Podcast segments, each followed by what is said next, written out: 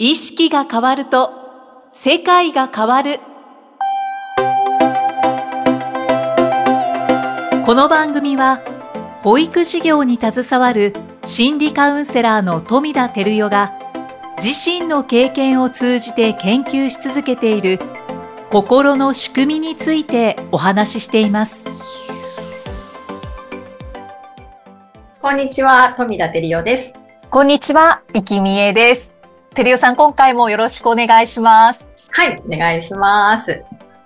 さて、前回は保育園の運営のこと、心理学を学ぼうと思われたきっかけをお話しいただきましたが、はい。この心理学でははい。どんなことを学んだんでしょそうですね。どんなこと？本当にたくさん学びましたうね。そうです学びまし。たというかそうですね。うん学びましたというか、ま、なんか学ばされましたというか学ばなきゃいけなかったんですね私って思いますあ本当です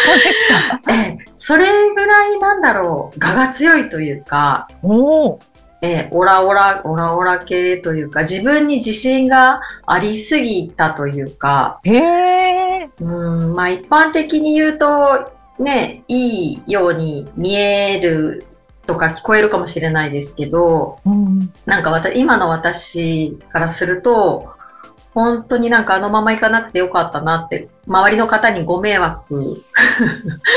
かけてたなというか、まあ本当に自分の子供に対しても本当にそれはすごい思うので、あのうち、私がなので学んだのが、子供を学び始めたのが、大きく子供がやっぱり変わったんですよね。自分が学び始めた時に、うんいろんなことをあの知るようになって、自分のことを。はいはい。で、子供に対するこう接し方だったりとか、もともと私すごい厳しいんですよね。厳しくて、それこそ好き嫌いもダメ、うんうん。こう、なんだろう、お行儀よくとか、そういうすごく厳しかったんですけど、厳しい部分、全部が多分全部じゃなかったかもしれないんですけど、すごい厳しい部分があったんですね。はい。で、こう前に出なさいみたいな。私が結構活発的な性格だったので、子供たちにも、ほら、前出てみたいな、うんうんこう、言ったりやったりしてたし、もうなんかなんでしょうね、過保護というか、子供の前にこう、ハードルがあったら、避けてあげたい、どかしてあげたかったんですよね。うんうん。本当にこう苦労しないように、ちょっとでもやっぱり子供が苦労しないようにとか嫌なことがあったら私が何かこう手助けをしてしまって解決してあげたりとか、うーん。あの、一度こう娘が隣の3年生か4年生ぐらいの時に、隣の男の子、席替えをした時に、はい。隣の男の子がすごくこう活発な子で、結構勢いが良くて、すごくこうなんだろう、嫌だったみたいなんですね。で、その時に娘に、あの、そうやって娘がなんか隣の子が嫌でなんか結構きつくてっていう風に、そっかそっか、そんな嫌な思いしてるんだったら、ママが担任の先生にいてあげようかって、うんあのー嫌だったらね、また席替えしてもらうなり、まあ何か目が見えないとか、そういう何か理由をつけて前にするなり、なんかね、するのもあるよっていうふうに、まあ私が、まあそんな優しくないんですよ。そう、そうしようかみたいな。うんそうするわっていうぐらいな感じで、電話してあげるっていう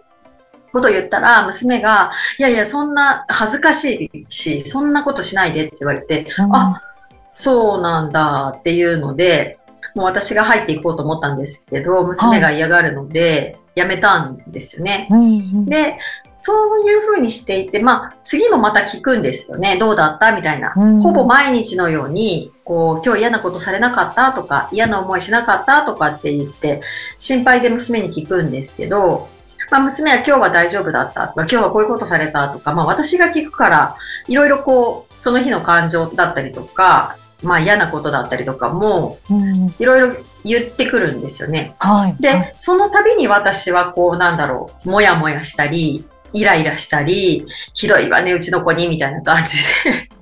思ってたんですけど、はい。何日かそれが続いた時に、あ、なんか私毎日聞いていて、しかも電話はするなって言われてるので、しちゃいけない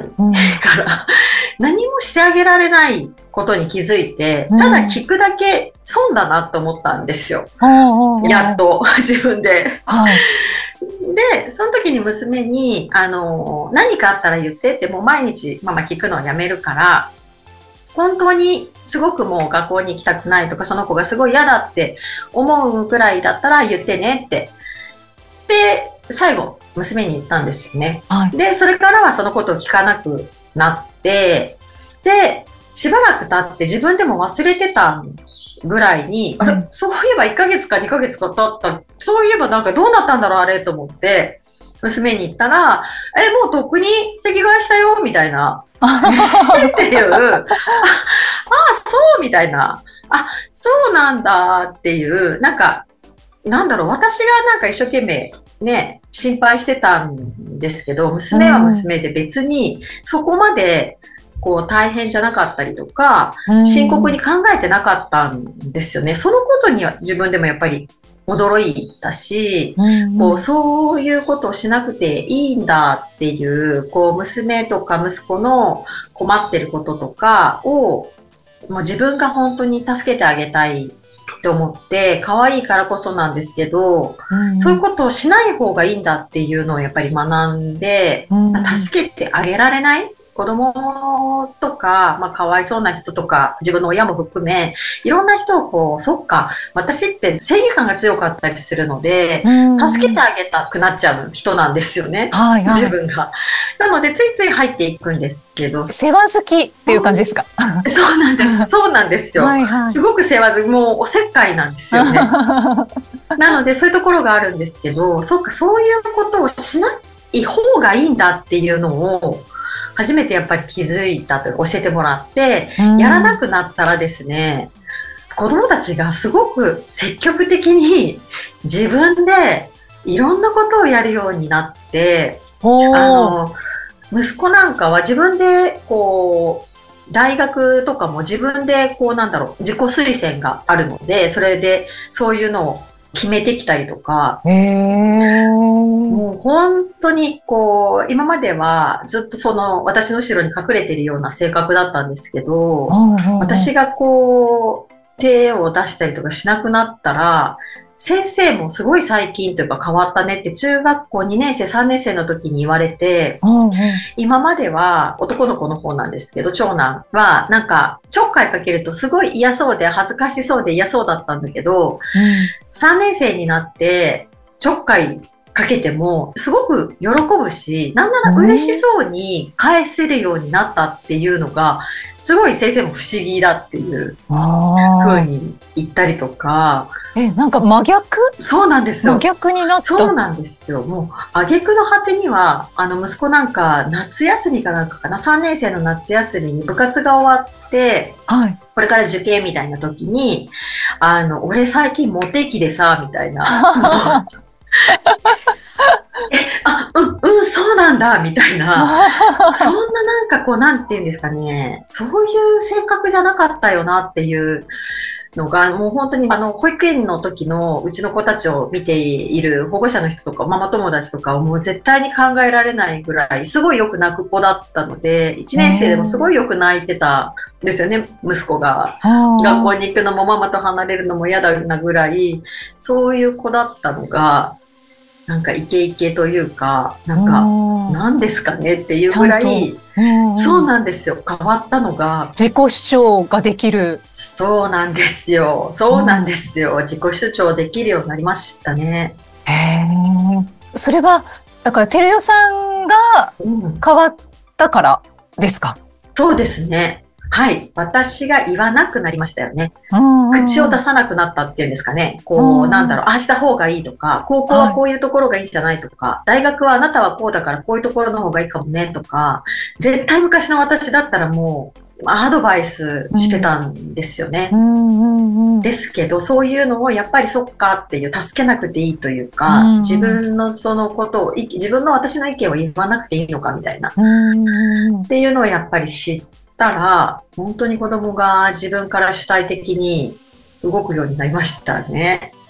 びっくりで。す。不思議ですね。本当に不思議なんですよね。うん本当に。で、この番組名の意識が変わるうとんうんうんうん世界が変わるっていううんタイトルですけど、はいはい。これうんなんか分かるようで分からないっていうか、うん、なんかもうちょっと補足が欲しいなっていうところがあるんですけど、うんうんうんうん。照井さんちょっとお願いしてもいいですか？そうですね。意識、そうですね。私の中にやっぱり意識っていうと自分のことをどんな風に自分が見てるかなというか、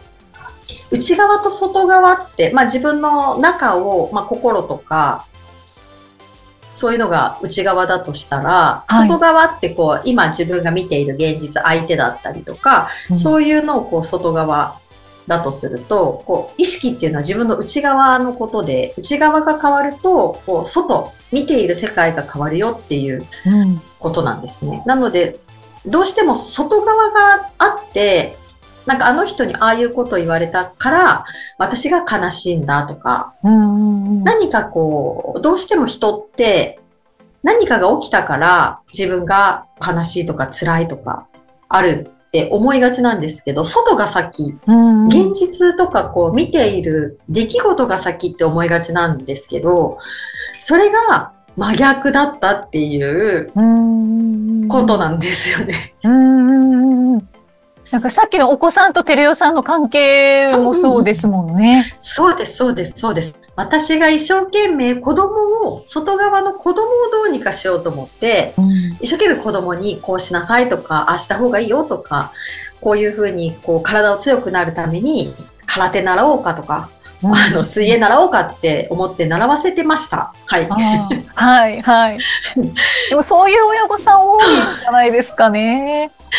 そうなんですよね。それも愛情なので、私の当時の愛情なのですごくよくわかるんですけど、うん外側を子供を変えようとか、そういうことではなくて、自分の内側が変わると、自然にその外側の子供も変わったっていうのが、本当にいろんなところで、あの、それがもう本当にまさに心の仕組みだったりするので、うんうん面白いんですよね。ねえだから意識は自分のその内側ですよね。内まあもちろん本当に自分の意識が変わると人が変わったり、物事がなんか違う形で見えてきたりっそうなんてです。いうことですかね。そうなんです。うんうんうん。あありがとうございます。本当に不思議。うんね、不思議ですけど、照代さんじゃあ実践して、うんそうやって気づきをこう得るうちに、うんうんうんうんどうやら法則が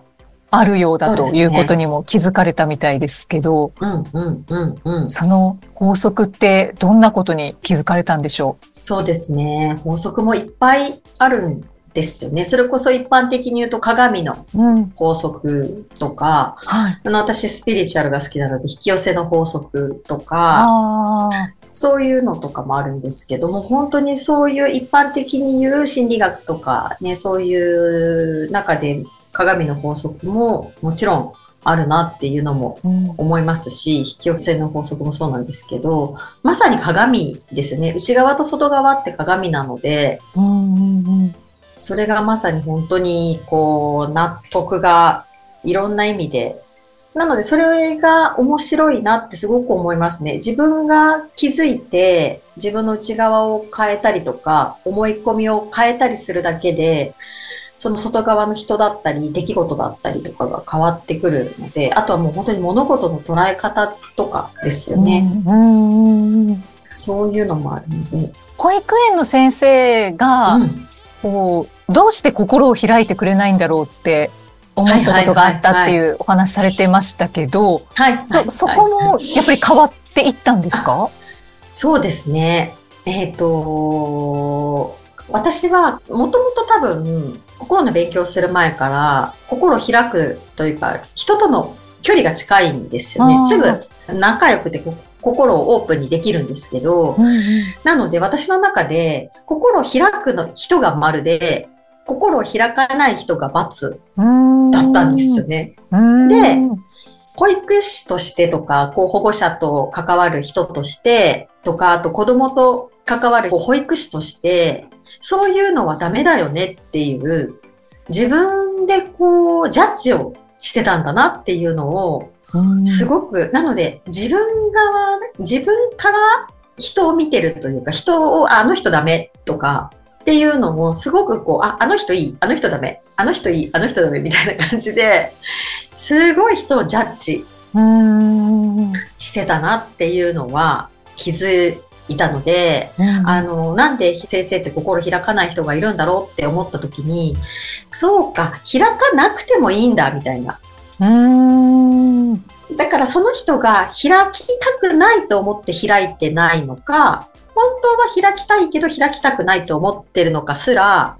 こう、私がとやかく言うことではないっていううん。ことですよねっていうのを、だからあのまま言ってたら、多分私、立場的にやっぱりね、そういうふうに言えちゃう立場なので、え、それって良くないよねっていう、なんで開かないの？保育士としてダメだよね？とか、うん。人としてどうなの？とか、多分すごい思ってた部分ってすごいたくさんあるんですよ、私。はいあのはい例えば保護者の方とかでも目を合わせて